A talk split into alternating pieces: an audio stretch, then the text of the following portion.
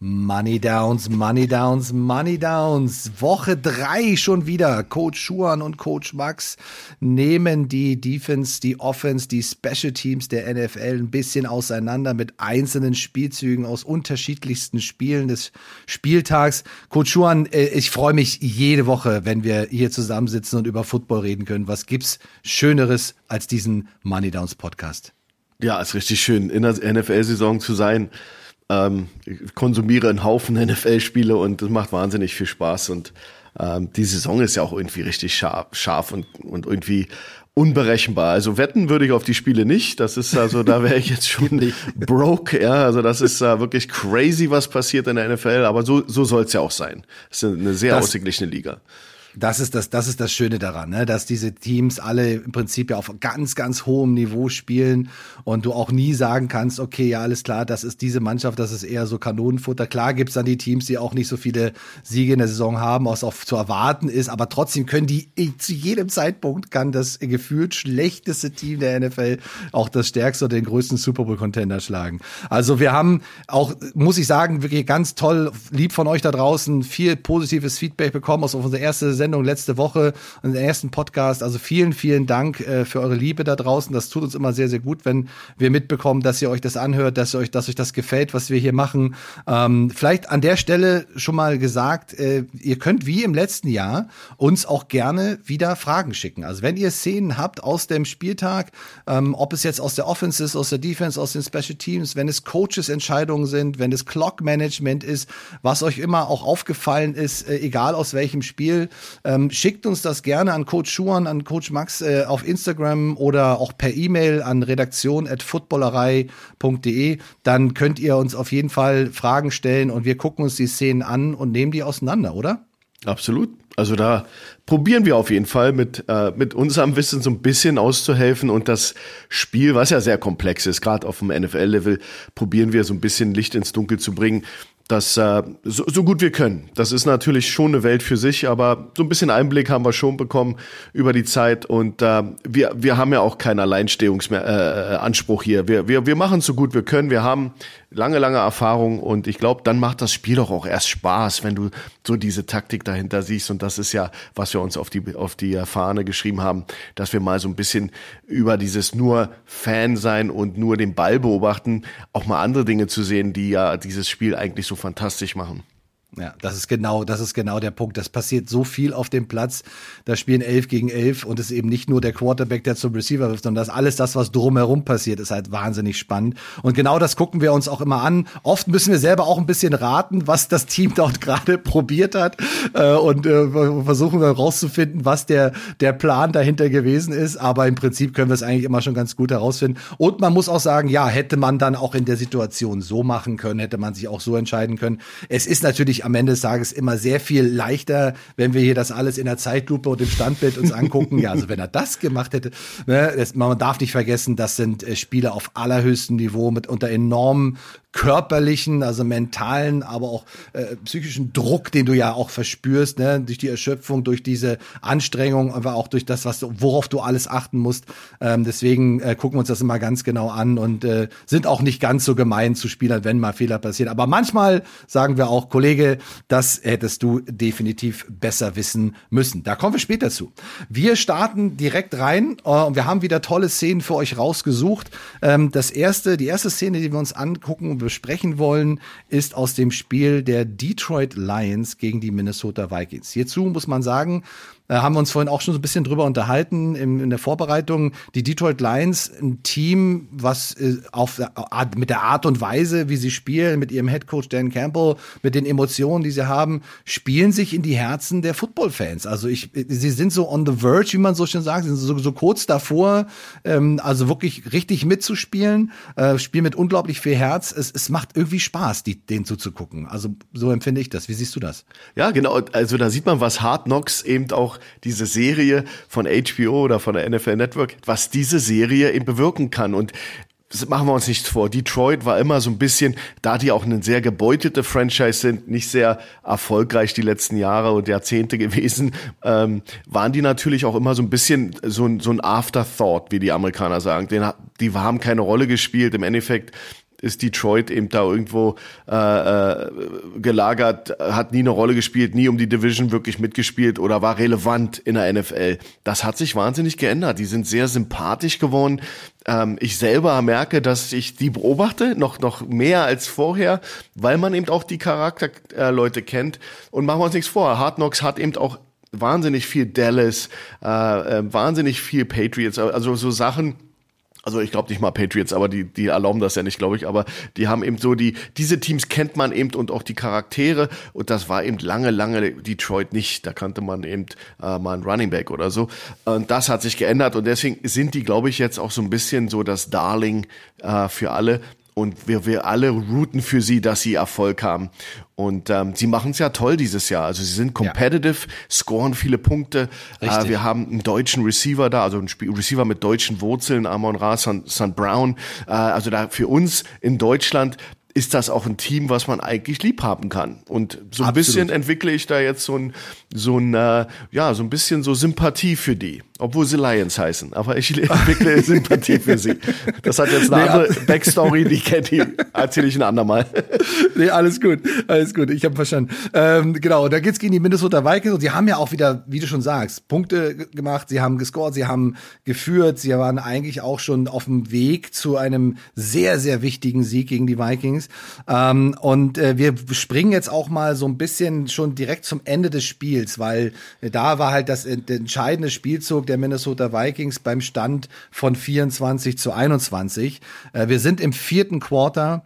Äh, es sind nur noch 50 Sekunden zu spielen. Die Lions haben gerade ihr letztes Timeout genommen. Und die Vikings sind am Ball und haben auch schon den Ball an der 28-Yard-Linie der Lions. Also sind schon in Field Goal Range, könnten auf 24 zu 24 ausgleichen und sogar mit dem Spiel in die Overtime gehen. Äh, allerdings wollen die Vikings dieses Spiel gewinnen, äh, sind auch gut zurückgekommen nachdem sie wirklich auch einige Probleme gehabt haben davor. Und äh, wenn ihr euch das angucken wollt, dann äh, könnt ihr in, ähm, im NFL Game Pass in den Coaches-Film gehen. Ja, es gibt immer die komplette Real-Life-Version, es gibt die Highlights, es gibt die 40-Minuten-Version, aber es gibt halt auch nach einer gewissen Zeit auch immer den Coaches-Film, der dort angeboten wird. Und da habt ihr den äh, Spielzug mit allen 22 Spielern, einmal von der Seitenlinie, einmal aus der Endzone heraus gefilmt. Nutzen wir sehr viel, wenn wir taktisch analysieren, weil wir müssen alle sehen, jede Bewegung, jeden Schritt, der äh, besonders im defensiven Backfeed gemacht wird. Das ist oft in der Übertragung nicht immer zu sehen. Ähm, und da im Coaches-Film sind wir bei einer Stunde 14 Minuten und 13 Sekunden. Eine Stunde 14 Minuten. Minuten und 13. Dann könnt ihr, kommt ihr genau auf diese Szene, die wir uns angucken wollen. Die Vikings sind in einem sogenannten 11 Personnel. Das heißt, sie haben einen Running Back, einen Tight drei Receiver. Die drei Receiver kennen wir mit Justin Jefferson, Adam Thielen und KJ Osborne. Und um den KJ Osborne geht es auch, denn die ähm, Vikings spielen so eine Art Tight Trips, also mit dem Tight und zwei Receivern auf einer Seite und spielen einen sogenannten Vertical Stretch. Vertical Stretch bedeutet immer, dass du ähm, die Längsachse versuchst mit mehreren Anspielstationen einmal tief, einmal in der Mitte und einmal flach auseinanderzuziehen und dadurch die Defense enorm unter Druck zu setzen und vor allen Dingen zu zwingen, Entscheidungen zu treffen. Nehme ich den mittleren, nehme ich den flachen. Ja, da setzt du gerade so die flachen Verteidiger, die setzt du enorm unter Druck mit so einer Geschichte. Und äh, sie haben den KJ Osborne mit der 17, der dann eine, ja, wir nennen das Corner-Route läuft, äh, aus dieser Slot-Formation, aus der Position des inneren Receivers oder in der Tripside des mittleren Receivers. Und äh, wenn ich mir die Defense so angucke, Coach Schuan, dann sehe ich bei den Lions so ein Cover-Two-Man-Look. Also vier ähm, Rusher, die auf den Quarterback Druck ausüben, dann fünf Verteidiger, die im Prinzip alle seine fünf Anspielstationen Man-to-Man spielen und darüber zwei Safeties. An sich ja strategisch auch ein guter Ansatz für die Situation, weil du musst versuchen, die Endzone zu verteidigen, darfst jetzt keinen Touchdown reinkriegen, weil dann ist das Spiel vorbei. Äh, aber viel Goal ist wahrscheinlich schon, also halte den Ball irgendwie vor der Endzone, so dass die Zeit am besten noch läuft. Beide Teams haben keine Timeouts mehr. So, aber äh, mein geschultes Auge äh, trügt mich da. Das ist keine Man, äh, Cover to Man, die wir da sehen, oder? Ja, das, das ist, das hast du gut beobachtet. Der Initial Look, also der erste Look, der ähm, äh, Kirk Cousins präsentiert wurde, war eben ein Too High Man Under Look. Ja, das ist äh, so ein Klassiker, dritt, sehr viel, sehr gerne in der NFL bei Third Downs gespielt. Jetzt muss man dazu sagen, ein wichtiger Aspekt, den du genannt hast, war der Aspekt No Timeouts. Keine Timeouts mehr bei den Vikings. Und dann kannst du so ein bisschen auch nachvollziehen, warum es ein Horizontal Stretch an der Sideline, an der Sideline gab. Weil natürlich die Zeit mit 50 Sekunden eine Rolle spielt. Und wenn du dann einen Horizontal Stretch, den kannst du ja auch in der Vertical. Mitte oder ja, Vertical, Entschuldigung, ja, genau. Vertical mhm. Stretch machst, Entschuldigung, Vertical Stretch machst, äh, ähm, dann hast du natürlich die Möglichkeit, das in der Mitte oder aus einer Seitenlinie zu machen. Die Situation äh, ja. muss jetzt, dann muss das an der Sideline sein, nennt man auch Flood-Konzept, kann man so nennen. Ähm, was passiert ist, dass du, dass du ein Too-High-Look Kirk Cousins gibst und dann aber den Safety, einen der Safeties in die Mitte runterrollst. Das nennt man Cover One Robber oder Cover One Red Coverage. Das ist die Red in the Hole. Das äh, mhm. ist eine Coverage, äh, die designt ist, um Crossing Routes wegzunehmen, um bestimmte Spieler bei den Inside Routes, äh, ähm, wo ja die, ein Defender, der Man-to-Man -Man gegen diesen Spieler ist. Wir reden über Adam Thielen, Justin Jefferson. Wir reden über Leute, die einfach ein Turbo haben. Und die zu covern auf einer Crossing-Route wird sehr, sehr schwer sein. Deswegen rollst du einen Safety nach unten, gibst dafür aber eine Half-Field-Coverage ab. Also du hast dadurch nur einen Middle-of-Field-Safety nur noch übrig. Das äh, äh, beißt sich jetzt im Moment und das wird Detroit auch zum, zum äh, Verhängnis, weil sie natürlich durch dieses Runterrollen des Safeties exposen sie die Nummer 23, Mike Hughes. Der, der ist in Man-to-Man-Coverage mit ähm, KJ Osborne und du hast ja vorhin gesagt, der rennt eine Corner-Route, also eine tiefe Route nach außen zur hinteren Pylon der Endzone. Das ist genau weg vom Middle Safety. Das ist genau weg von dem Mann, der dir, der helfen könnte. Dann stellt sich auch Hughes noch sehr, sehr äh, äh, umständlich an. Der, der wirkt te also technisch katastrophal, lässt sich da vernaschen von äh, Osborne der dann eigentlich von Anfang an frei ist und sich freiläuft. ein bisschen hat man das Gefühl, dass die Attention vom Robber Safety, der lustigerweise Juju Hughes, äh, Hughes heißt, also vielleicht sind die ja ver verwandt. nicht sein oder, Vater. ja, nee, äh, Mike sah aus wie sein Vater in der Situation. Ja. Äh, aber es sieht so ein bisschen aus, als wenn man auf diese Crossing-Routen Routen von äh, Adam Thielen, muss man einfach sagen, der ist einfach special, oder auch von Justin Jefferson äh, gelauert hat. Weil diese, diese Coverage haben sie ein, zwei Mal vorher schon in den vor der vorhergehenden Downs gespielt was wieder nicht so gut ist, weil die nach dem dritten Mal wird Detroit äh, wird werden die Vikings wissen, was du spielst und werden dann natürlich dementsprechend auch antworten. Und so eine so ein Vertical Stretch an der Sideline, so, eine, so ein Flat-Konzept ist ein Killer gegen eine One-High Middle of Field Defense, weil du natürlich die die Zone überflutest an der Seitenlinie und äh, wir haben eine kurze, eine mitteltiefe und eine tiefe Route und dann hattest du eben auch Hughes in einer sehr unkomfortablen Inside Technik, obwohl die, die Hilfe, die er ja hat, ist ja innen von ihm, in der Mitte des Feldes. Wir haben ja über den Safety gesprochen, der runterrollt. Und wir haben noch einen tiefen Middle Safety, dass er da mit Inside Leverage einen KJ Osborne spielen will. Ich bin mir nicht ganz sicher. Und ich denke, als Coaching-Staff musst du dir auch sicher sein, ob das Matchup funktioniert. Also ja. Osborne mag jetzt ja kein Adam Thielen sein oder ein Justin Jefferson. Aber äh, Mike Hughes sah komplett überfordert aus. Ja. Mismatch, äh, Osborne rennt sich komplett frei und dann hast du eben diese, dieses Aha-Erlebnis. Also ich war ja vom Fernseher total überrascht, wie frei Osborne war. Wahnsinn, in, oder? Mit 50 ja. Sekunden zu spielen. Mhm. Mit, äh, also das war für mich unverständlich und ich glaube auch ein bisschen unglücklich, diese Coverage zu wählen. Absolut, also bin ich voll bei dir, weil wenn du, wie ich schon anfangs gesagt habe, diese zwei Safeties hast, das hast du ja super erklärt, dann hast du zwei Hälften, dann hättest du genau da, wo diese Route reinläuft, einfach noch eine tiefe Hilfe. Das heißt, selbst wenn du dieses eins auf eins Matchup verlierst, hast du eben oben drüber noch einen. So, jetzt muss ich aber noch mal ähm, ein bisschen Lob aussprechen. Äh, Kirk Cousins ist ja Mr. Mediocre, wie sie alle sagen. Ne? 60, wie letzte Woche war es so ein ja. geiler Tweet, mit 60 Spiele gewonnen, 60 verloren, zwei unentschieden, also die Definition von Mediocre. Aber ähm, in dem Spielzug, gerade besonders in dem Spielzug, ähm, hat er wirklich ganz hervorragend gespielt. Und zwar sieht er ja auch die beiden Safety, er sieht aber auch, dass Juju Hughes, der Safety, so ein bisschen hängt schon. Und wenn er den, irgendwo den Ball bekommt, lässt er seinen Kopf komplett gerade. Und damit friert er eben diesen Whole Player so ein bisschen ein, weil irgendwo kann ja dann eben dieser Dig oder diese kurze Innenroute oder diese Routen allgemein nach innen dann kommen, für die er dann da ist, wo er dann hilft. Und durch diesen Blick, den er gerade aus, den Kopf, den er gerade aushält, sein Face Mask, äh, friert er genau den Safety in der Situation ein und in allerletzter Sekunde, also wirklich kurz bevor der Rusher eben durch ist, dreht er den Kopf nach rechts und praktisch im gleichen Atemzug wirft er den Ball dann schön hoch und schön weit auf diese Cornerroute. Die kannst du ja auch so werfen, dass der Receiver trotzdem Vollgas laufen muss, aber packst ein bisschen Luft drunter und dann ist es ein Easy Catch äh, zum Touchdown. Da muss man Kirk Cousins schon wirklich ein bisschen Lob aussprechen, weil das hat er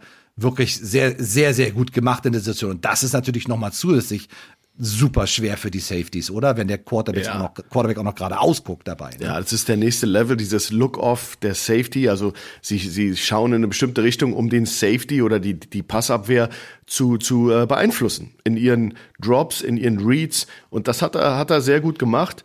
Ähm, Vielleicht, man muss auch dazu sagen, die äh, Vikings waren in einer 4-1-Defense, also vier D-Liner, die auch sehr, die auch so überladen auf einer Seite waren. Das kann man machen, um dann den Pass Rush zu machen. Aber sie waren eigentlich nur ein Viermann-Rush-Team mit einem echten Linebacker, der auf dem Running Back war. Der Rest war Dime-Personal, also sechs ja. Defensive Backs. Äh, Speed war auf dem Feld. Vielleicht spielte auch Gameplan oder Scouting eine Rolle. Vielleicht sind die Vikings eben auch ähm, bekannt dafür, dass sie die Leute über die Mitte in dieser Situation über die Mitte äh, treiben. Das Spiel, also Detroit hat das sehr, sehr überladen gespielt, sehr heavy. Äh, vielleicht auch Mike Hughes Alignment Inside war vielleicht auch eine, eine Folge dafür, dass sie irgendwas Inside erwartet haben. So, so, so kam es mir vor. Und dann muss man eben auch den Vikings äh, ja auch im Kompliment aussprechen, dass sie vielleicht auch ihre Tendenzen gebrochen haben in dieser Situation. Das können wir jetzt nicht, da müsste ich jetzt ja. alle Spiele analysieren der Vikings, aber die Chance war natürlich schon groß, dass diese Speeds da über die Mitte gehen. Du hast zwar keine Timeouts mehr, aber ein Field Goal äh, äh, besorgt den äh, Ausgleich. Und das hat natürlich war auch nicht im Interesse von Detroit. Ähm, was machst du also? Du nimmst das größte Übel weg, was du vielleicht über Scouting gesehen hast. Hm. Dass dann äh, KJ Osborne gegen eine One High ähm, eine, eine Corner-Route läuft, was natürlich auch ein, ein Killer ist ist natürlich, ähm, das ist ein Cover, Cover One Beater oder ja. Cover One High Beater und das ist natürlich dann äh, ein One-on-One kreiert, was der Quarterback finden muss und da ist Kirk Cousins ja auch gut, der findet diese One-on-Ones ja. und äh, die müssen ja nicht immer Jefferson oder Adam Thielen heißen. Richtig. Ja, also das Einzige, wo, wo du mir noch so ein bisschen helfen musst, äh, du spielst defensiv diese One-Hole-Coverage, ja, diese Red-Coverage. Das heißt, du hast ja prinzipiell auf der Innenseite Hilfe. Und gerade so ein, so ein Nickelback, der auf dem inneren, auf dem mittleren Receiver, auf dem Slot Receiver steht, der kann sich ja nicht wirklich committen, weil der muss ja im Prinzip, muss der ja alles verteidigen. Der muss Routen nach außen verteidigen, der muss Routen, die das Feld kreuzen, verteidigen. So, warum ist ein Mike Hughes dann in diesem Fall in einer Situation, äh, wo wir ähm, wo er sich auf die Innenseite stellt, wo er ja eigentlich die Hilfe hat. Also warum ist er nicht mehr Head-Up oder vielleicht sogar mehr, sogar in einer, in einer gewissen ähm, Outside-Leverage äh, untergebracht? Also das mhm. ist das etwas, was ich äh, was das ich nicht, was ich nicht verstehe. Wird sich uns nicht erschließen, wird immer ein Geheimnis bleiben und hinter den Türen der Vikings. Aber ich glaube, das ist ein Coverage-Bus, der wirkt auch ein bisschen unorientiert. Wenn der bei Snap, ich habe das Gefühl, dass der so ein bisschen auch ins Backfield ähm, schaut, nicht keine Augendisziplin hat. Normalerweise spielst du das mit Outside Leverage, äh, mit Außen, Außen, äh, Outside. Ähm, ähm, du stehst also Outside vom vom Receiver. Das sollte auch das kann man anders bei deinem Nummer 1 Receiver machen, theoretisch. Ähm, aber du musst den Slot Receiver mit Inside Robber Coverage, musst du mit Outside Leverage spielen. Wir sagen mal Thick Outside, ähm, manchmal fünf bis sechs Yards, je nachdem. Äh, die Frage ist auch, warum würdest du den so tight spielen? Das ist auch nicht, nicht unbedingt nötig. Ähm, da kannst du ein bisschen off spielen. Aber das sind alles Dinge, die wir, da raten wir jetzt nur. Ich denke mal, das ja. war ein Coverage-Bust. Ich glaube, der wirkt auch ein bisschen überrascht. Ich glaube, der muss das von außen covern. Sonst sieht das nämlich auch schräg aus, das Bild. Wenn du das, wenn ihr mal das Bild anhaltet, wenn der Ball in der Luft ist, dann seht ihr, dass da alle Inside sind und keine Outside. Und das ja. ist dann ja. immer nicht Sound. Wir sagen mal, reden über Sound Defense. Das ist nicht Sound und das wird auch in der NFL sicherlich so nicht gecoacht. Ähm, in der Pressekonferenz hat Head Coach Dan Campbell dann auch noch mal so ein bisschen ja, Kritik an sich selbst ein bisschen geäußert. Ich glaube, der hatte auch so eine Situation, wo sie einen vierten und vier äh, hatten und dann aufs Field Goal gegangen sind, was sie dann auch nicht gemacht haben, muss man ja auch sagen. Das hat auch noch gefehlt. Äh, aber da äh, wäre er gerne dann dafür gegangen und äh, eher so in Richtung dann doch vielleicht noch mehr Punkte draus zu machen, oder? Da hat ein bisschen Kritik sich selbst geäußert. Ja, finde ich auch gut, dass er da auch mal sich vor die Mannschaft stellt und sagt, das war eine Sache, die, die ich verguckt habe. Ja, da reden wir immer darüber, äh, du musst ein bisschen äh, Du musst auch wissen, wer du bist. Ich denke mal, Detroit ist eben up and coming. Das ist ein Team, was eben auch ein bisschen äh, anders spielen muss als alle anderen. Vielleicht, oder vielleicht ein bisschen mehr risikobehaftet. Ich erinnere da an das Spiel letztes Jahr, wo sie, ich weiß nicht, gegen wen sie gespielt haben, aber da haben sie jeden Fake und jeden, jede Täuschungsmanöver, das es im Buch gibt, haben sie damals gemacht, um irgendwie im Spiel zu sein. Jetzt sind sie gewachsen als Organisation und sind ein ernstzunehmender Gegner. Nichtsdestotrotz bist du immer noch Detroit. Du musst also um jeden Sieg kämpfen. Und wenn du dann einen 54 Jahre da versuchst und Du könntest, äh, und, die, und du weißt aber, dass die Vikings keine Timeouts mehr zu der Zeit hatten. Wenn du einen First Down schaffst mit einer Minute 14 auf der Uhr, time, keine Timeouts, das ist das Spiel. Du hast gewonnen. Also ja. das ist die, du, du, du musst, ich weiß, ist Vierter und Vier. Ich, ich weiß das alles, aber am Ende des Tages ist, hast du ein Play, um dieses Spiel klar zu machen. Und ja. ein ja. Team, was gebeutelt ist und Spiele heartbreaking Losses hatte, äh, das sind die Detroit Lions, wo, wo letztes Jahr ein Rekord äh, NFL Field Goal gekickt wurde, um sie zu schlagen. Dieses ja. Team hätte, da hätte ich mir gewünscht, dass er einfach sich sagt, okay, hey, 50-50. Wenn wir das Ding ja. machen, ist dieses unser Sieg. Das ist unser ja. Sieg. Und das hat er eben nicht. Goal dann auch noch verschossen. Und dann sind natürlich die Vikings runtermarschiert. Und dann kamen die anderen Situationen, über die wir gerade gesprochen haben, die ja. dann immer passieren. Ja, da hast du immer einen äh, Coverage Bust und Sachen, die, das, das tut mir sehr, sehr leid. Aber da halt, da weiß er, da wird er sich grämen, weil ja. in deiner Situation, ey, let's go, go for the win. Ja. Also bin ich auch bei dir, auch eine Situation, aber genau deswegen machen wir Money Downs, weil genau um diese Situation zu besprechen, wie hätte man in den Situationen entscheiden können. Und wenn er das auch selber auch noch sagt, das ist aber nochmal, das sind alles Entscheidungen, die in Sekunden getroffen werden müssen, wo du dann einfach auch aus dem Bauchgefühl oft auch sagst, okay, nee, komm, lass uns die drei Punkte nehmen. Oder ne, da spielen so viele Faktoren auch im Laufe des Spiels mit rein, äh, wie, wie hast du defensiv gestanden, wie hast du offensiv dich bewegt, also hast du das das, den Vertrauen, äh, diesen First Down zu erreichen, die Wahrscheinlichkeit ist die hoch genug, um dein Gefühl, ein gut, dir ein gutes Gefühl zu geben, um diese Entscheidung dann entsprechend so zu treffen. Also super, super interessant. Ähm, ich bin gespannt, was die Detroit Lions in den nächsten Wochen auf dem Platz zaubern werden. Äh, ich freue mich, wenn ein Amon Ross St. Brown viele tolle Spiele hat äh, und ein großen Faktor, großer Faktor ist. Und der ist ja nur wirklich super angekommen da. Also da können wir uns auf äh, weitere schöne Spiele freuen und werden sicherlich auch noch mal über die Detroit Lions sprechen. Springen wir mal zum, zum nächsten, zur nächsten Situation, zum nächsten Spiel und zum nächsten ja, also zur nächsten Sequenz will ich halt fast schon so ein bisschen sagen. Und zwar haben ja die Kansas City Chiefs äh, dramatisch, muss man sagen, gegen die Indianapolis Colts verloren, die zu dem Zeitpunkt eine Niederlage und ein Unentschieden hatten. Und die Chiefs, also, also wenn man jetzt, wie du vorhin schon gesagt hast, wenn du wetten würdest, dann hättest du wahrscheinlich nicht auf die Colts gewettet. Nein. Ähm, so, ne, aber das äh, muss man auch sagen. Da ist aber auch in der, in der zweiten, besonders in der zweiten Halbzeit, äh, eine Menge schiefgelaufen. Wir haben uns viel angeguckt und haben uns also auch mal ganz spezielle Situationen äh, rausgesucht. Aber Fakt ist, drei Punkte haben die Chiefs in der, in der zweiten Halbzeit gemacht. Ähm, da war auch noch ein Field Goal Fake dabei, wo man sagen muss, okay, Vierter und Zehn. Ähm, Field Goal Fake finde ich ja super, wenn Special Teams Fakes passieren, ist immer toll. Aber selbst wenn er den Ball angebracht hätte, hätte er wahrscheinlich auch keinen First Down gemacht. Wenn er selber gelaufen wäre, hätte er auch keinen First Down gemacht. Also beim Vierten und Drei, so Vierten und Medium vielleicht, okay, aber Vierter und Zehn ist dann schon echt eine Distanz, muss man ganz klar sagen. Also das haben sie liegen gelassen. Ähm, dann war noch ein Muffed Punt dabei und dann war eben auch noch ein verschossenes Field Goal dabei und es waren nur ein 34 Jahre, aber es geht gar nicht jetzt gezielt um dieses Field Goal, was natürlich auch schon den Unterschied gemacht hätte machen können, sondern es geht darum, wie es so ein bisschen, wie es dazu gekommen ist. Und da haben wir uns im vierten Quarter mit neun Minuten auf der Uhr, neun Minuten vier auf der Uhr, ein äh, Spielzug rausgesucht äh, beim zweiten und sieben.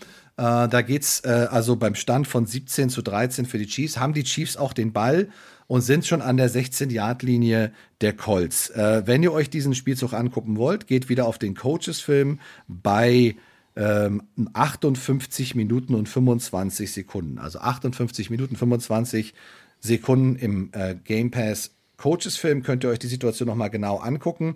Und da ist äh, beim zweiten und sieben machen die Chiefs etwas, wo sie einfach äh, ganz hervorragend sind. Und wir feiern die Chiefs ja oft über, über ihre, wegen ihrer wirklich offensiven Strategien und Ansätze und Mismatches, die sie kreieren. Sie stellen in dem Fall äh, Travis Kelsey, absolute Top-Target von Mahomes, auf die äh, rechte Seite als Single Receiver sehr eng und drei Receiver auf die linke Seite. Und äh, Nicole Hartman mit der 17 geht in Motion und geht sozusagen an Kelsey auf der rechten Seite noch vorbei. Das verursacht sozusagen einen Bump in der Defense. Das heißt, der Cornerback geht dann auf Michael Hartman, der vorher auf Kelsey gestanden hat. Und Kelsey ist in einer Situation gegen einen Linebacker. Das ist die Nummer 58 der Colts, Bobby Okay Ricky, ich hoffe, ich habe den jetzt richtig ausgesprochen. Ähm, und der ist dann plötzlich in einer 1 zu 1 Situation in der Red Zone äh, gegen, die, gegen die Chiefs. Und man, wir wollten halt einfach auch mal so eine Szene äh, wo wir was zeigen, ähm, dass die, die Holz einfach auch gut Defense gespielt haben. Ne? Das muss man auch ganz klar sagen. Ja, da sind viele Missed Opportunities und Fehler und es gab ja auch noch ein bisschen Diskussion zwischen Mahomes und Eric Bieniemy, der Offense Coordinator von Halbzeit und so weiter. Mhm. Aber es, die wirkten nicht so wirklich sound an dem Tag. Aber diese Situation haben sie kreiert. Und jetzt ist auch hier ähnlich wie eben äh, in einem anderen Spiel ist jetzt hier Travis Kelsey diese Corner-Route gelaufen und die hat äh, Bobby äh, Okereke wirklich sehr, sehr gut verteidigt. Da kannst du gleich nochmal drauf eingehen. Ähm, und Mahomes macht Mahomes Magic und wirft im Prinzip den Ball vollkommen gewollt in den Rücken von ähm, Kelsey, weil einfach die Coverage in dem Moment sehr, sehr gut war. Also so eine Art Backshoulder-Corner-Route, also perfekt platziert den Ball. Und Kelsey lässt den Ball aber in der Situation fallen. Es fehlt ein Zentimeter oder vielleicht noch die Arme ein bisschen weiter draußen oder ein ne, ne Bruchteil von einer Sekunde, sich früher zu drehen. Ist ein schwerer Catch. Aber Kelsey ist derjenige, der diese Catches eben auch macht. Und wenn du dann mit 24, 13 vorne bist, dann ist es ein anderes Spiel. Ja, aber diese Missed Opportunity, die sie da gehabt haben, ähm, haben die Colts aber wirklich, obwohl das eine, eine Stresssituation war, besonders für den Linebacker, echt gut gemacht defensiv, oder? Ja, die haben auf alle Fälle gefightet und du hast es gut gesagt, es war ein Spiel der Missed Opportunities für die Kansas City Chiefs. Ähm, das ist besonders, wenn du weißt, dass sie natürlich auch durch äh, Mishaps, also Sachen, die sie schlecht gemacht haben, wie äh, Sky Moore, der den Punt mufft und fallen lässt, das war eine Einladung für Indianapolis zum ersten Touchdown, zum 7-0. Das sind alles so Dinge, wenn du weißt, dass das sich irgendwann mal summiert und am Ende musst du den, musst du die Zeche zahlen. Das, das ist dann natürlich äußerst bitter, weil die, dann hast du ja, wie du sagtest, dann auch diese, diese Diskussion unterhalb äh, zwischen Mahomes und äh, B-Enemy. Also das war, das Spiel war irgendwie verhext für Kansas City, die in der Defense den, den, den armen äh, äh, ähm, Quarterback der Colts, ähm, Maddie Ice, ja wirklich malträtiert haben. Also der ist ja, der ist ja malträtiert worden. Die haben das super disguised. Da gibt's, gab's sehr schöne Aufnahmen, wo der gar nicht wusste, wo die herkamen. Offensive Line war teilweise überfordert in der Protection, was dann im Endeffekt Matty Ices äh, ähm, Verantwortung ist, dass er eben die Protection richtig settet. Das hat er, da hat er wahnsinnig gestruggelt. Nichtsdestotrotz waren sie dran und das äh, war eben ähm, am Ende des Tages drei Punkte Kansas City in der zweiten Hälfte gehalten, selber zehn gemacht. Das, das war eben dann so der Klassiker, dass du äh, dieses, dieser Upset-Win. Aber in dieser Situation, in diesem, in diesem Spielzug war für mich natürlich wieder schön zu sehen und das ist so diese, diese Kansas City Magic, die sie machen, dieses, diese Schlauheit. Also die Defense der Colts war in einer Overfront mit einer Viererlinie, also vier D-Linemen auf dem Feld. Sie haben interessanterweise sehr viel, gab sehr viele Parallelen zu der letzten Coverage, die wir gegen, bei Detroit gesehen haben. Nur hier war ein gutes Beispiel dafür, wie man es macht. Also das war auch Detroit in einer Overfront mit einer Cover One, Robber oder Red Coverage. Das war zu Kelsey, der ja in so einer Art Flex stand, der war ja, könnte ja in einer normalen Thailand-Position stehen und dann flexen sie ihn raus ein bisschen und durch Nicole Hartmans Motion wird der Cornerback gezwungen, äh, Kelsey freizulassen und nach außen zu, zu gehen, um eben Nicole Hartman zu covern. Jetzt muss der Leim, der nächste, nächste innere Spieler rübersliden, wie du gesagt hast, das war eben Bobby Okereke. Uh, ich kann es auch nicht richtig aussprechen. Und der macht aber echt einen super Job gegen Kelsey. Spielt das so, wie man sich das vorstellt bei einer Cover One Red. Er weiß, er hat Inside-Hilfe. Der Safety zu seiner Seite ist der Red-Player, der rollt nach innen, schaut auf Crossing Routes und wäre eben auch jemand, der Kelsey nehmen würde, wenn der nach innen geht. Und somit genau. ähm, ist ähm, Okereke in einer äh, wir callen das eine Outside Trail Technik. Es ist so ein bisschen, bisschen unter, unter ihm und outside und rennt mit ihm mit und protected sozusagen die Back Pylon, also die Pylone hinten äh, oder das, das äh, orange Teil, was ihr am Ende sieht in der Endzone, das ist so, so die Landmark, wo Kelsey hingeschickt wird.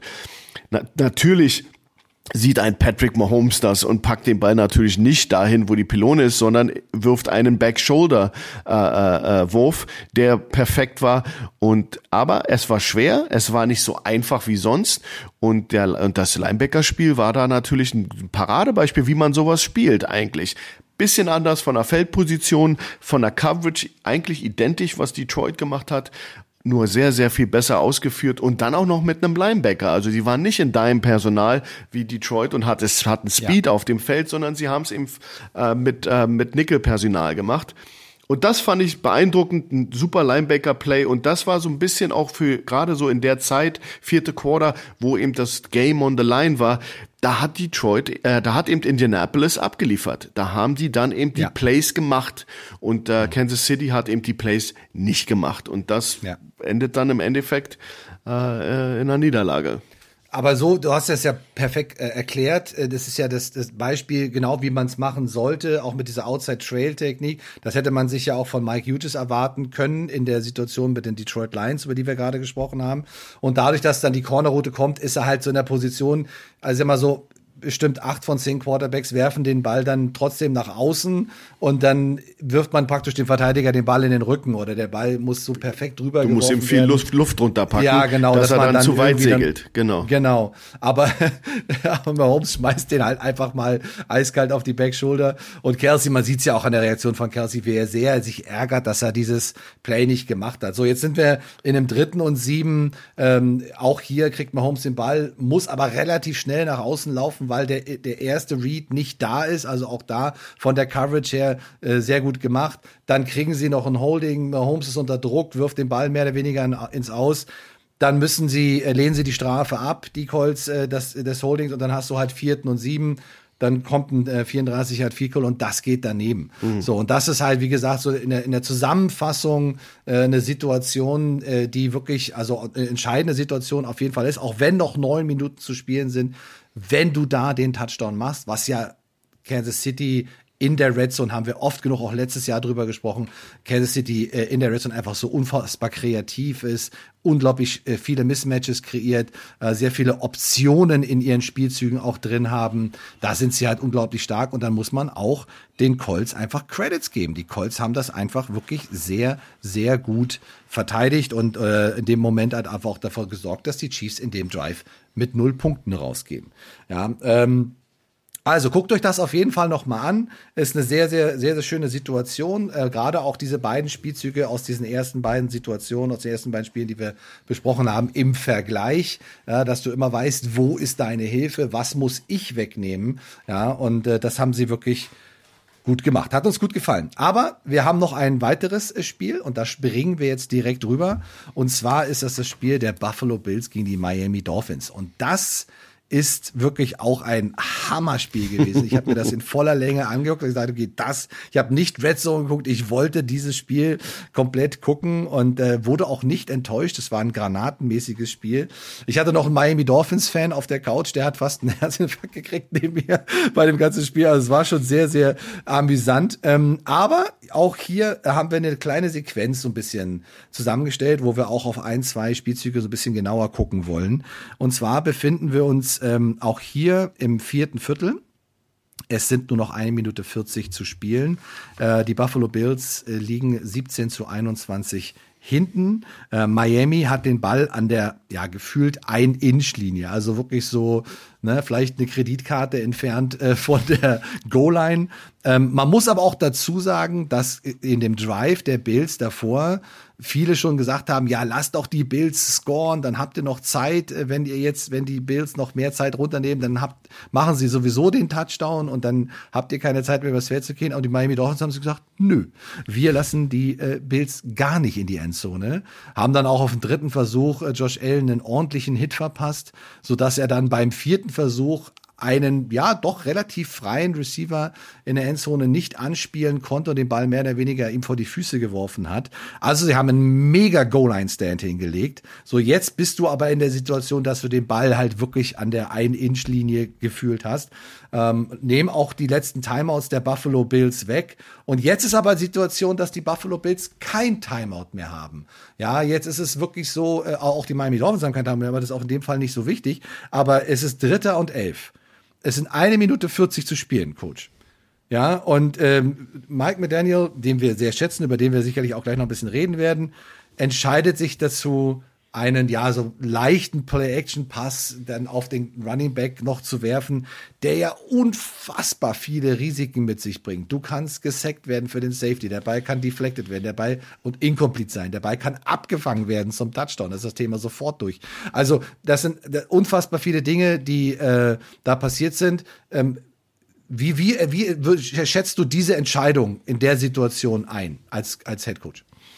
Also ich persönlich habe die Entscheidung überhaupt nicht gemocht. Aber das ist immer, immer äh, subjektiv. Ich denke mal, Mike McDaniel hat da gebaut auf den Überraschungsmoment.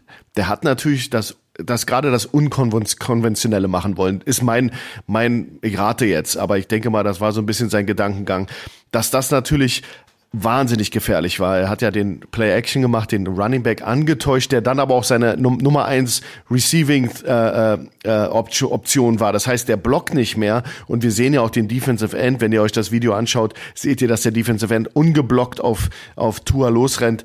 Und ich habe da, also ich glaube, das war rein von einer Spielzugauswahl nach meinem Finden sehr sehr gefährlich und und äh, die Bills sahen auch nicht unvorbereitet aus. Da war auch jemand, äh, der hätte den Tackle gleich gemacht auf den Running Back.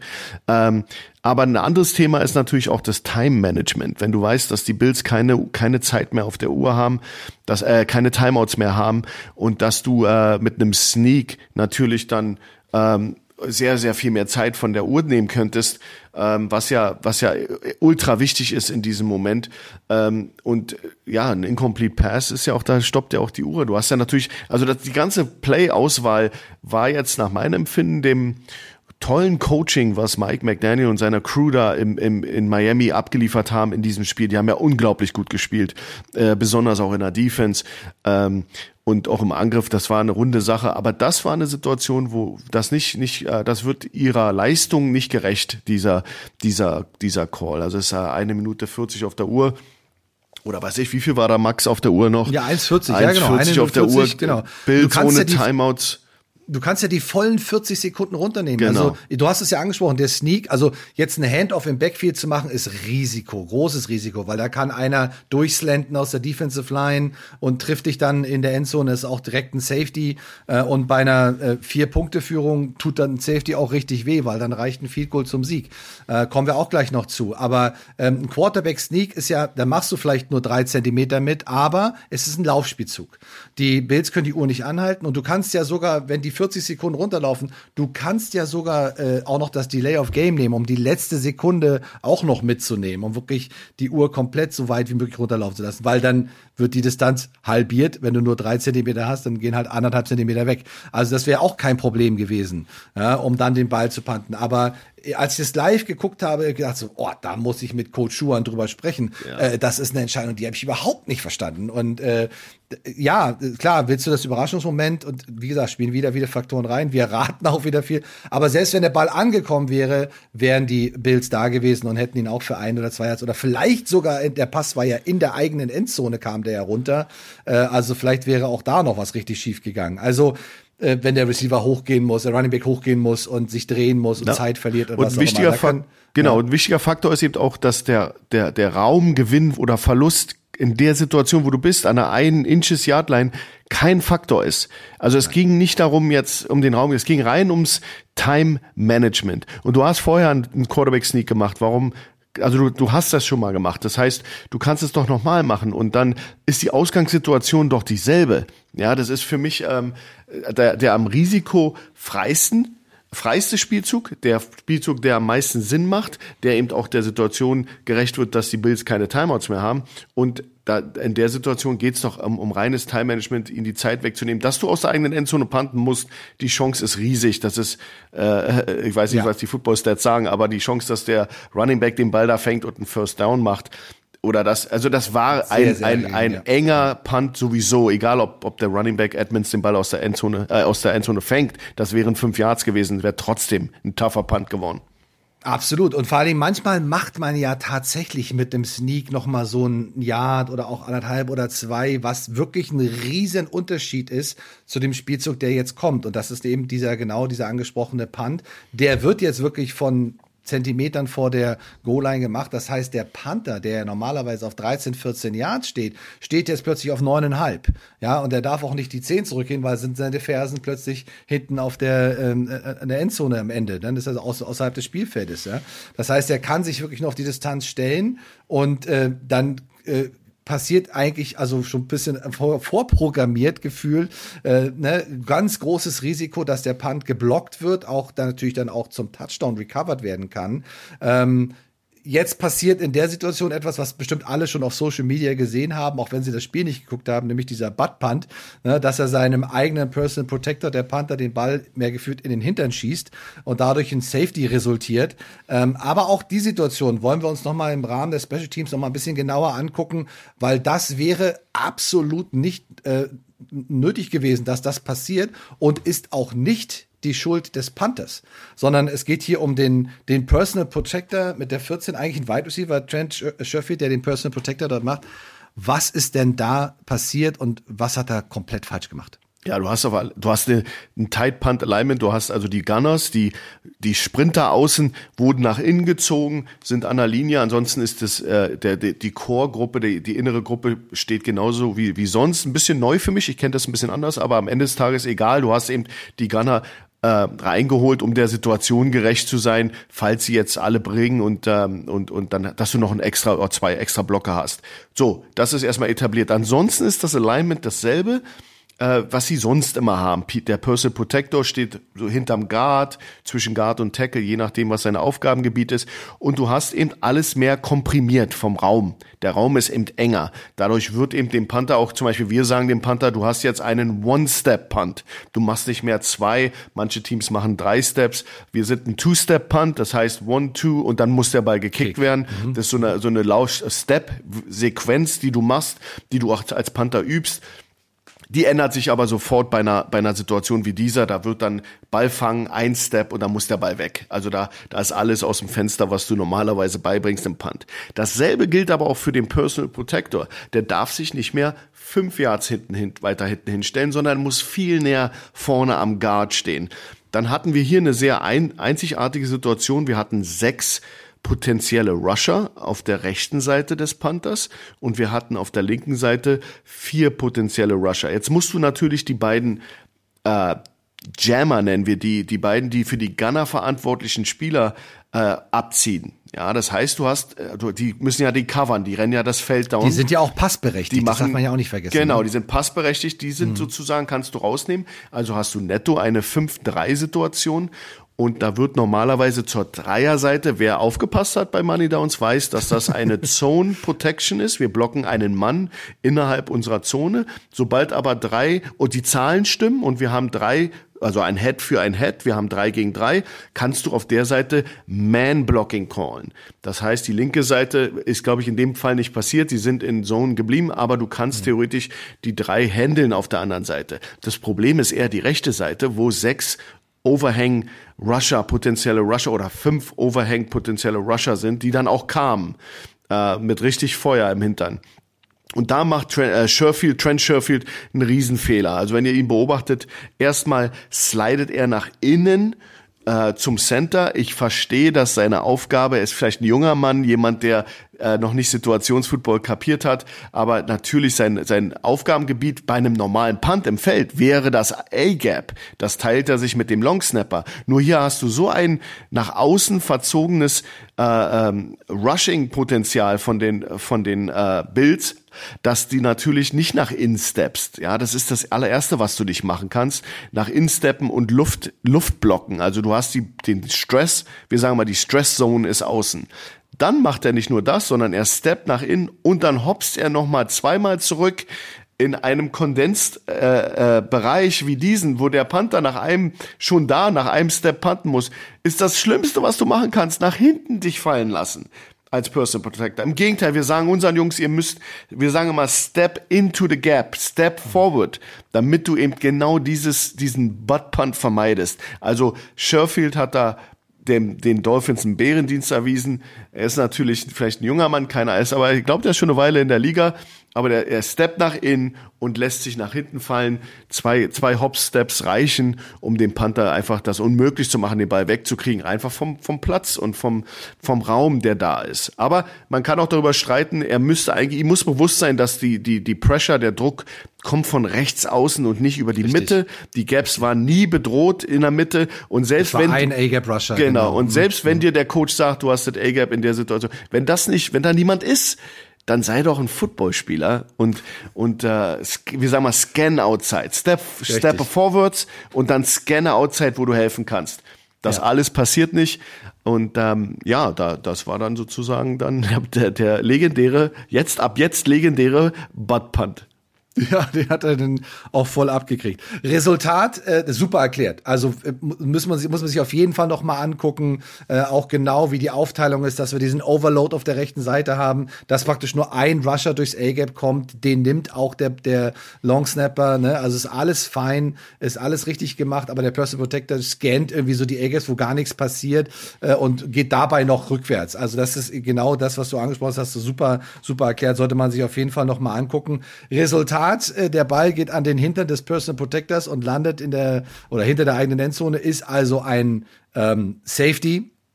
Führt dazu, dass die Buffalo Bills 19 Punkte haben, Miami Dolphins 21. Jetzt hätte man auch, äh, können wir ja auch noch mal ganz kurz drüber reden, äh, sich überlegen können, okay, anstatt jetzt da zu panten in der wirklich extremsten Situation, weil es ja die kürzeste mögliche Distanz für den Punt gewesen, weil der Ball so nah an der Goal-Line lag. Ob man nicht von vornherein ähm, äh, gleich freiwillig den Safety nimmt. Wir haben genau über diese Situation letzte Woche bei Money Downs gesprochen. Da waren aber nur noch Sekunden zu spielen. Ähm, hier war halt, äh, waren halt eben auch noch, äh, ja, wir haben ja nur drei Sekunden durch diesen Incomplete Bass äh, von am dritten und elf von Miami gehabt. Das heißt, es waren 1,37 auf der Uhr. Ähm, wir haben uns ein bisschen drüber unterhalten, aber du hättest auch in der Situation auch wahrscheinlich nicht freiwillig den Safety genommen, oder? Weil noch so viel Zeit auf der Uhr war. Ja, es ist ein, ist ein schmaler Grad, weil ein Faktor, der noch dazu kommt, ist, kriegst du den Punt richtig weg. Wenn, wenn du den Punt nicht richtig wegkriegst, dann haben die auch super Feldposition. Wenn du den, den, den Safety nimmst, hast du einen Free Kick. Da ist die Fieldposition garantiert nicht so gut äh, ähm, wie nach diesem Punt aus der eigenen Endzone. Das sind so viele Faktoren. Ich denke mal. Ja. Aber du brauchst, aber du brauchst dann äh, eben nur noch ein Field Goal. Genau. Und genau. wenn du es nicht machst, brauchen sie eben einen Touchdown. Das ist die Punkte genau. Das, das, ist die Krux. Das, ja, das ist die Krux ja, genau. und diese Entscheidungsfindung, die du machen musst als Coach. Da ihr seht, da spielen viele Elemente. Field Position. Football ist ja ein Spiel von Feldposition. Das sind viele Sachen, die man in Betracht ziehen muss. Ich glaube, ich hätte es nicht gemacht. Ich glaube, ich hätte gepantet, einfach genau um diese Distanz, diesen Abstand zu halten und nicht ein Field Goal als äh, als als sozusagen ihn ihn äh, den Abstand so schmal zu machen, dass er Field Goal ja. reicht. Aber ja. es ist natürlich auch immer eine Situationssache. Die die Bills haben natürlich auch richtig Druck gebracht. Also Tyrell Dodson, der 53er Linebacker, ist da über den äh, den Guard gekommen. Die 41 Reggie Williams ist ein Fullback. Der hat ja den äh, den äh, Andrew van Ginkel, die 43, den, den müsst ihr euch mal anschauen im Punt Protection. Der dreht, der dreht sich weg. Das ist fast so wie beim äh, Sommerschlussverkauf, wenn die, wenn die äh, älteren Damen kommen und da die Tür aufbrechen. Weißt du, der dreht sich so noch weg und probiert irgendwie die Drehtür festzuhalten. Aus dem Weg zu gehen. ja, das war schon echt, echt äh, Hardcore. Also viele, viele Faktoren. Aber ja, wer aufgepasst hat, das wäre natürlich dieses Freeze, Freeze Safety oder Take a Safety wäre sicherlich ein Thema, worüber du mit deinem Coaching-Staff am, am Kopfhörer redest und reden musst, weil das ja. spielt eine Rolle. Ja. Und auch, auch wenn die Bills zu dem Zeitpunkt keine Timeouts mehr hatten, wäre halt auch noch sehr viel Zeit auf der Uhr gewesen. Und deswegen ist es eine Situation, wo es wirklich sehr, sehr fraglich ist. Also klar kannst du mit dem Punt es maximal gefühlt bis zur Mittellinie schaffen und dann gibt's wahrscheinlich sogar auch noch einen, einen Return von ein paar Yards. Und dann bist du ja auch schon sehr, sehr nah dran. Aber du musst eben halt auch in die Endzone kommen. Ne? Also beides kann man sich genau angucken, beides kann man so genau evaluieren. Aber nochmal, du hast ein paar Sekunden Zeit, diese Entscheidung zu treffen. ne? genau. Und vielleicht schon ähm, in den Downs davor zu gucken, okay, man bereitet sich darauf vor, da ist ja sehr viel Kommunikation auch in an der Seitenlinie. Ja, und manchmal, Aber wie gesagt, Max, manchmal steht ja, steht ja auch der Owner schon unten bei, bei 1,40 auf der Uhr noch und, und schaut dich seitlich von der, ja. über seine Schulter an. Was machst du ja. jetzt?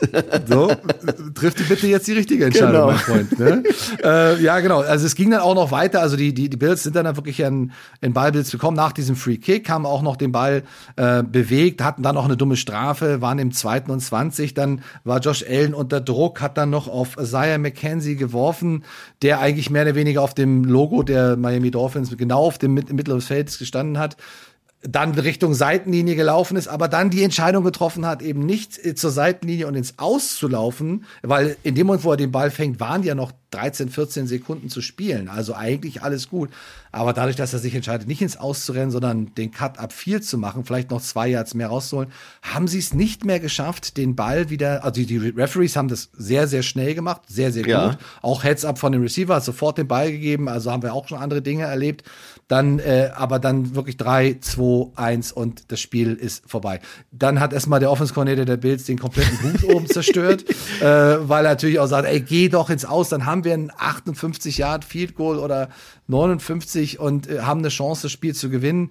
Ähm, aber das ist natürlich dann auch super, super ärgerlich. Aber hat diesem wirklich großartigen Spiel ein würdiges Ende gegeben. Und es gab auch nicht so viele, ein paar gab es, aber es gab nicht so viele, die geglaubt haben, dass die Miami Dolphins ähm, die Buffalo Bills schlagen werden. Also ja, ich war auch einer von denen, die nicht nicht dran geglaubt haben. Also die Bills kamen mir als das komplette Team vor, alle drei Ebenen richtig stark und Miami wirkte natürlich mit äh, mit ihrem äh, vertikalen Passspiel sehr eindimensional, aber sie haben eine gute Defense.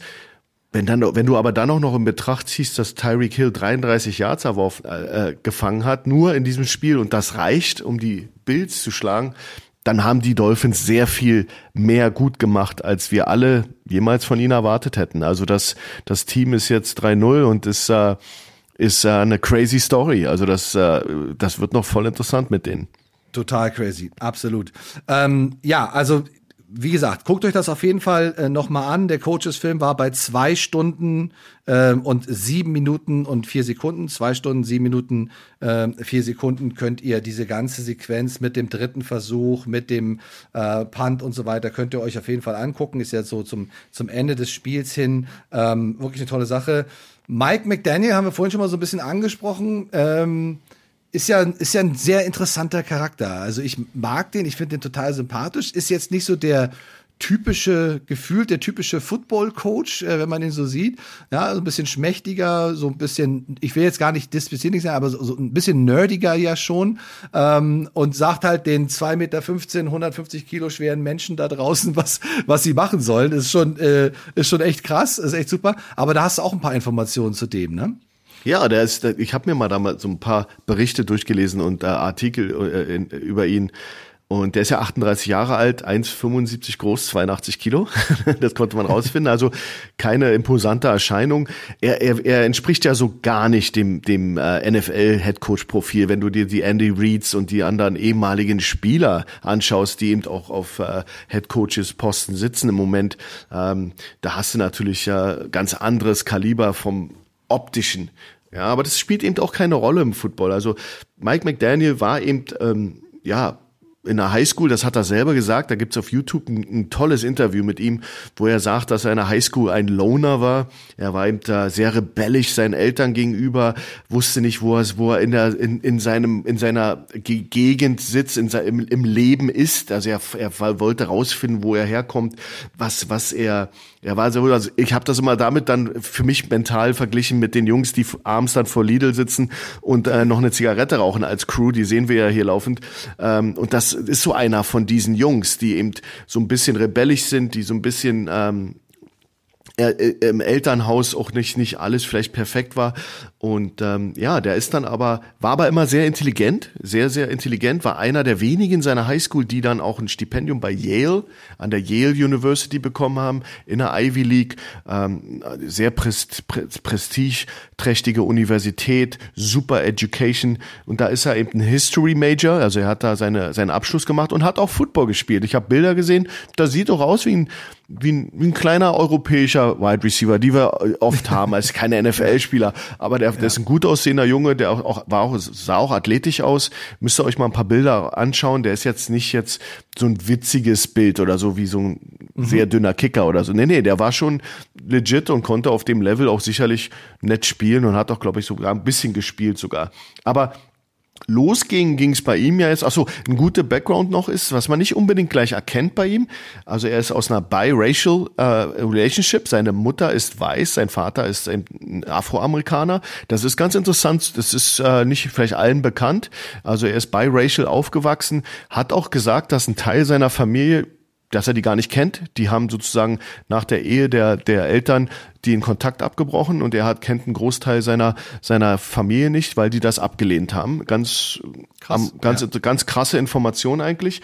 Mhm. Und er war aber jemand, der dann ein Internship bekommen hat, bekommen hat bei Yale, eben Abschluss, ist eben eine Elite-Uni, hat er dann, wie auch immer, bei den Denver Broncos in 2005 ein Internship bekommen. Das sind so diese Entry-Level-Jobs, äh, den nennt man auch den 20.000 Dollar Club in der NFL. Mhm. Das ist, was die verdienen und die ackern eben 24 Stunden. Nicht für jeden gemacht, für ihn perfekt. Er sagte, in mhm. diesem Job ging er richtig auf. Das war eben Analytics, das war eben äh, Breakdown, das war eben äh, Gegner Gegner scouten, Offense war auch immer sein Steckenpferd und das hat er unter Mike Shanahan gemacht. Mike Shanahan ist eine ganz zentrale Figur in seinem Leben. Das ist so eine Art wie Vaterersatz, sagte er.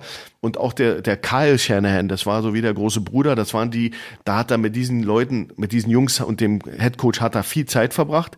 Ist im zweiten Jahr dann zu den Houston äh, äh, Texans mit unter Gary Kubiak, auch wenn man da ein bisschen sich auskennt. Gary Kubiak ist auch einer aus diesem Shanahan-Tree, also selbe mhm. Offense, selbe Terminolo Terminologie. Also das war immer ein roter Faden bei ihm. Dann zurück, ähm, zu, nach Washington, Cleveland, Atlanta 49ers und immer, immer, gerade in Washington, da war er auch alles mit mitgenommen, ja, Sean McVay zusammen mit, mit Matt LaFleur, das ist so diese, Stark. diese, diese wilde Gang. Und da war er mhm. Teil davon, von dieser Gang. Mhm. Ähm, und das kulminierte dann eben am Endeffekt in diesem Jobinterview, was wohl ganz anders war als alle anderen Head Coaches und was dann auch dem den äh, Management der Dolphins eben gefallen hat, dass sie eben an, an ihn geglaubt haben. Die haben gesagt, okay, der ist anders, outside the box. Und das ist ja im Business auch eine relevante Gedankenweise, dass man eben auch mal outside the box hired und anheuert. Und ja. da haben sie sich echt lang gemacht, die Dolphins, und haben alles Risiko mitgenommen, muss man ihn lassen. Und er enttäuscht nicht. Also ganz interessanter ja. Kerl. Tolle schaut, Geschichte. Schaut ja. euch das mal an. Ja, super. Also vor allem unglaublich smart. Ähm, mag ihn auch von der, so von seinem Auftreten her und was man so von ihm auch gehört hat. Also ein sehr, sehr smarter Mensch. Und der hat ja durch diese unfassbar vielen Coaches und ich meine, Football besteht zu 99 Prozent aus Diebstahl, das wissen wir, ähm, dass du halt einfach überall alles mitnimmst, was du irgendwie aufnehmen kannst. Und wenn du halt auch in der Lage bist, diese Informationen zu behalten. Es gibt ja viele Coaches, die haben schon mehr über Football vergessen, als sie jemals gelernt haben oder dazulernen.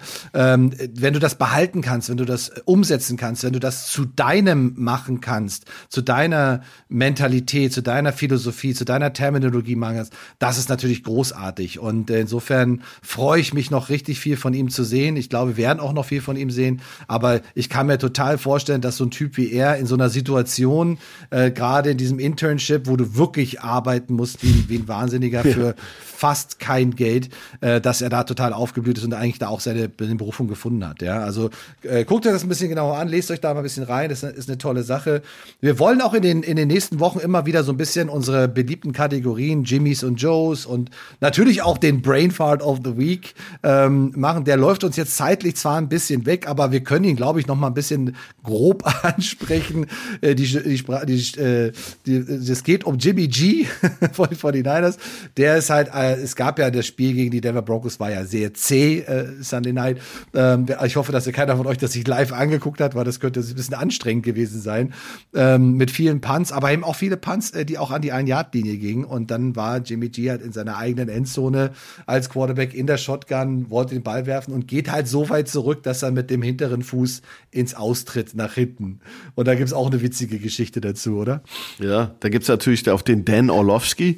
Das ist ja so ein, äh, ich glaube, ESPN-Kommentator oder NBC-Kommentator, der ist ein ehemaliger Quarterback in der NFL gewesen, ich glaube bei Detroit. Und dem, dem ist das ja passiert vor paar Jahren, schon eine Weile her, gegen die, Miami, äh, äh gegen die Minnesota Vikings und der ist ja wirklich damals noch extrem, der ist ja über dieses weiße, weiße, ganz klar deklarierte Aus, Aus Area ist er ja noch ein paar Meter gerannt und hat noch immer gesucht, einen Receiver und der, und der Linebacker, ich glaube, äh, der End, der Allen, der sehr bekannte Defensive End der Vikings rannte neben ihm her, lachte ihn an und zeigte mit dem Finger auf ihn und, und hat während des Spielzugs noch gelacht über ihn, dass er da außen rausrennt. Der twitterte natürlich dann, äh, dass er, dass er ganz groß Freedom, er ist jetzt sozusagen befreit von der Last, der einzige Quarterback in der NFL zu sein, dem das jemals passiert ist. Und ja. da lachen natürlich alle drüber, aber ja. äh, die, die Kommentatoren sagen auch, hey, dass wir, der, der, Herr Olowski, dich werden wir nicht vergessen, das war noch special, wie du Sorge. das gemacht hast. Keine aber es ist wahr, jetzt ist so ein bisschen die Attention, ja. der, die Aufmerksamkeit weg von ihm, weil Jimmy G ist dasselbe passiert. Ja, aber diese Awareness, also mal ganz im Ernst, das ist lustig, aber diese Awareness musst du doch als Quarterback absolut haben. Genauso auch wie der Panther in der Situation. Du musst genau wissen, wo befinde ich mich und kann ich überhaupt noch einen halben oder einen ganzen Schritt zurück machen oder nicht? So, dass, dass diese Awareness musst du einfach haben. Und wenn du die nicht hast, dann, dann, dann, äh, ja, dann ist es wirklich dein Brainfart und vollkommen zu Recht auch die erste Krönung in diesem Jahr von Money Downs. Sure, das war wieder super. Äh, wir hat richtig viel Spaß gemacht. Ich glaube, wir haben auch tolle Szenen rausgesucht, haben das schön auseinandergenommen. Guckt euch das, wie gesagt, alles in Ruhe nochmal an. Äh, viele von euch halten ja auch den Podcast an, gehen dann erstmal in den Game Pass, gucken sich den Coaches-Film an und dann unsere Analyse dazu. Also äh, das macht sehr viel Spaß. Äh, nochmal der Aufruf, schickt uns gerne Fragen, schickt uns gerne äh, Situationen, über die wir reden sollten. Wir bauen die nach allen Möglichkeiten immer wieder gerne ein und äh, freuen uns definitiv auf die nächsten Wochen, auf die gesamte NFL-Saison. Die ist ja schon wieder granatenmäßig gestartet und wird auch in den nächsten Wochen uns noch einige Highlight-Spiele bieten. Und äh, ja, wir sind schon in Woche drei, nächste Woche schon so Woche vier Schuhen. Das geht schon richtig ab und denkt immer daran, heute ist nicht alle Tage. Wir kommen wieder. Keine Frage. Macht's gut. Tschüss. Ciao.